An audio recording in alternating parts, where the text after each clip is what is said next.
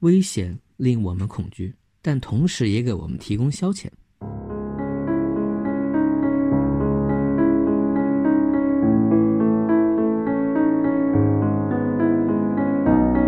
一个有趣的例子是英国电视系列片《居安思危》，So you think you are safe，揭露了生活中隐藏的一些危险，并指出了一个现代人在一天之内可能经过的所有事故。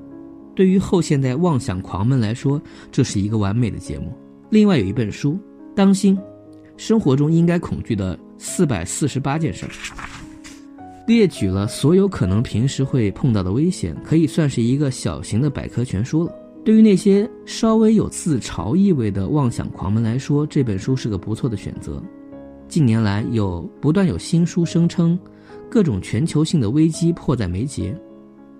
最有名的大概要算贾雷德·戴蒙德的《崩溃：社会如何选择成败兴亡》，詹姆斯·霍华德的《紧急深渊：逃出灾难重生的二十一世纪》。以及尤金·林登的《改变的风向：气候和文明的毁灭》。此外，还有一些自助手册式的书，教人们在灾难来临前如何行动。例如，马修·斯坦因的《当技术失效时：自我防护与星球生存指南》，还有杰克·斯皮加勒的《危机戒备手册：家庭藏储与身体生存概览》。读了这些书，让人不禁以为世界末日真的就要来临。对于当权者，各党派、利益团体来说，恐惧又是一项重要的政治资源。今天，传统的意识形态已经无法煽动大众，恐惧便成为政治谈判中最有力的武器之一，为交通铺平了这条道路。它可以用来打击对手，将其排除在政权之外。现代政治或候选官员所谈论的中心议题，往往是哪项危险应被我们优先考虑。在此意义上，这些政客与大众传媒遥相呼应，惊悚性无疑更能吸引眼球。因此，报纸和电台都在抢头条，优先报道最骇人听闻的消息。娱乐行业也参与进来。电影《后天》之所以受到很多环保主义者的欢迎，就是因为它迎合了这一潮流。但事实上，这部电影只是讲了一个人所共知的事实，即我们面临着严峻的环境问题。而且从科学的角度来看，其中关于全球变暖的很多观点都是错误的。地质学家亨利克·史文森有一本关于自然灾害的专著《终结将至》，其中写道：“展望前景，自然灾害将会更频繁地发生，人工改变天气、全球变暖都会导致更反常的气候，台风会刮得更大，山崩会更多，洪水的破坏力会更强。”于是干旱便持续的更久。紧接着下文得出结论：自然灾害将会更严重。然而，理论上的假设并不等于实际上一定会发生。这里暗含了从可能性到现实性的跳跃。只要人沉浸在可能性当中，所有灾难就触手可及。诚然，许多事实证明气候变迁确实对人类的生存构成了威胁，但这并不意味着。报纸上其他无数的恐惧消息也都是确凿之论。只要信息依然单向传播，任何事情都可能信口雌黄。媒体全盘接受一些理想主义团体的观点，不加任何质疑。而这些观点无疑会带有很强的目的性和倾向性，他们别有用心地渲染一些恐怖情绪。尽管少数人会持谨慎态度，但还是有许多人不加思索地听信了他们的言论。这种言论的另一显著特点就是将潜在危险描述成当下的事实。当然，世间本来就存在各种可能性，例如有人莫名其妙将你推到铁轨上，一块陨石正好砸中脑袋，乘坐的飞机被恐怖分子利用等等。但如果整天对这些危险浮想联翩，似乎不那么明智，因为大多数危险永远都不可能成真。每个时代都会弥漫着恐怖的情绪，只不过恐惧的对象发生了变化。在今天的世界，已经很少有人将世界末日感到恐惧了。我们害怕的是癌症、恐怖主义和生态灾难。美国的一项调研声称，全国十一岁小孩当中有一半晚上经常不敢睡觉，担心气候会突然改变。在我成长年代，对于核武器的恐惧犹如泰山压顶。那时我们普遍相信，一场导致人类灭绝的核战争即将发生。也许我们是受这种思想影响的最后一代人。至少目前，“核冬天”之类的说法构成了我们对未来想象的一部分。呃，一九八三年的英国，超过半数的十几岁的小孩都认为，他们将在有生之年会经历一场核战争。直到今天，核武器依然被当作人类的威胁。有人还强调，它一旦落入恐怖分子之手，后果将不堪设想。但即便如此，核武器的威慑力已大不如前。如今，它只是作为武器的一份子，并且不再以远程火箭的方式出现，而是一种放在手提箱里的小型炸弹。现在能引起人类更恐惧的，是地铁里装着沙林毒气的小塑料袋，或者一封装着炭疽杆菌的普通信件。问题是，应该如何限制这种恐惧在我们生活中所起的作用？当今世界。恐怖分子最让人心惊胆战。恐怖主义虽然历来都有，但在于对任何事物都感觉到恐惧的全球化时代就尤为突出了。原则上，他们可以随时随地发起攻击，没有任何一处角落是安全的。然而，在恐怖袭击中丧生的可能性微乎其微，这一点我将会在第六章中谈到。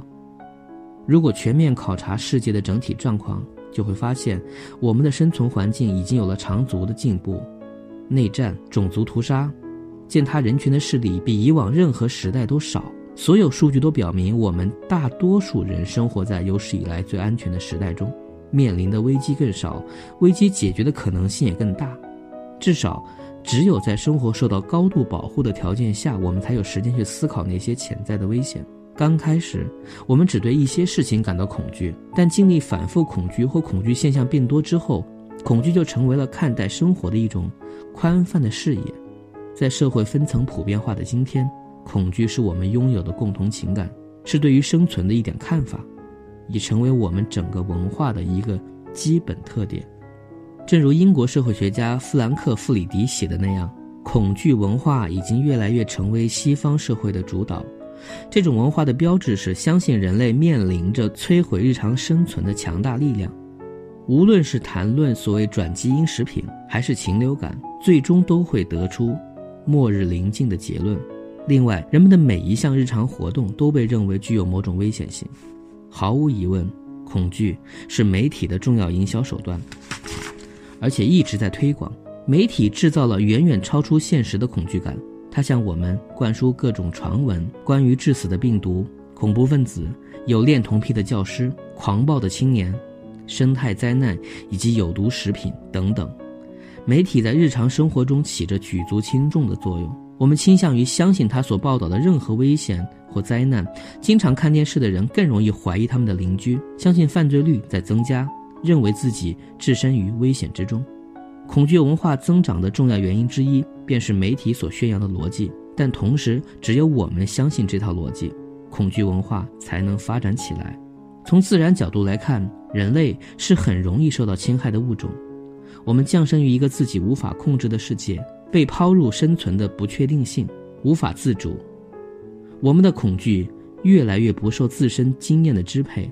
多少人曾真正有过这样的经历：被恐怖分子袭击，被陌生人暴力侵犯，因食物添加剂变成新病毒而身染重病？答案是凤毛麟角。我们中大多数人会活到七八十岁，寿终正寝。所以，以上经历不过是道听途说。我们的生活如此安逸，才能去关注那些永远不会发生的潜在危险。恐惧是奢侈生活的副产品，但这一点不足以打破对恐惧的幻想。好，这就是这本书的第一章。后面会不会选一些句子来读？等我看完。在这本书的封底有一个作家黄基伟写的推荐语，我作为。结束的时候念一下。拉斯史文德森关于无聊、时尚和恐惧的三本书，立意入微，巧思新奇。他与此前我读过的以乳房、阴茎、眼泪乃至茅厕为主题的泛人文专著近似，都是在文化软肋、人性褶皱处下刀。噗的一声，让人进退失据，恍然错乱。不过，拉斯史文德森所占位置刚好就在乳房之类的对面。就好像一座镶满碎花玻璃的教堂站在 shopping mall 的对面，一座荒草墨天的墓园站在富豪排行榜的对面。在拉斯史文德森笔下，无聊逼近伟大，时尚血战无聊，而这一切都来自我们与生俱来的恐惧。它是我们生命的默认后缀，也是我们赖以为生的欢欣之源。没有它，时尚、无聊、顿消，生命之焰也随之索然无味。节目到此结束，祝大家睡得香。静海，孤城，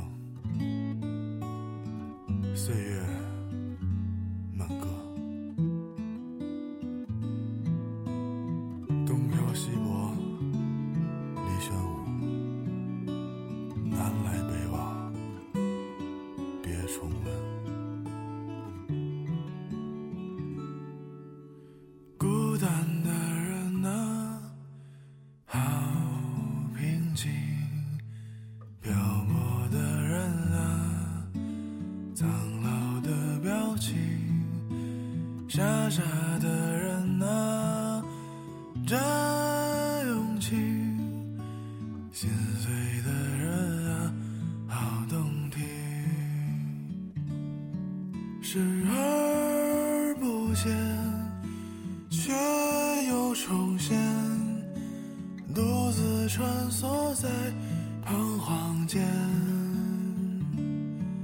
岁月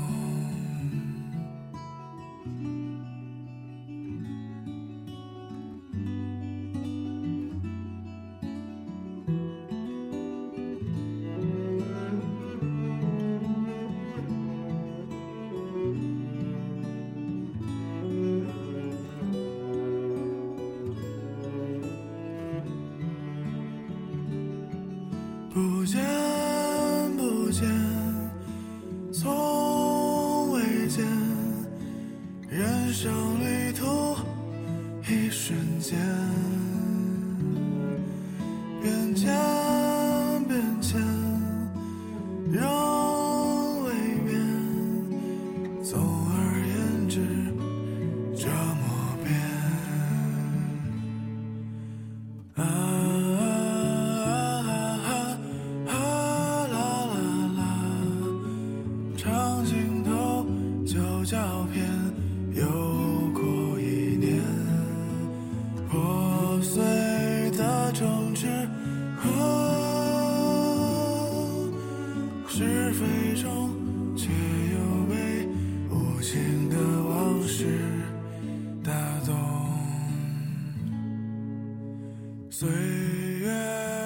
变迁已是美好。夕阳前，雨雾后，独自落寞，此生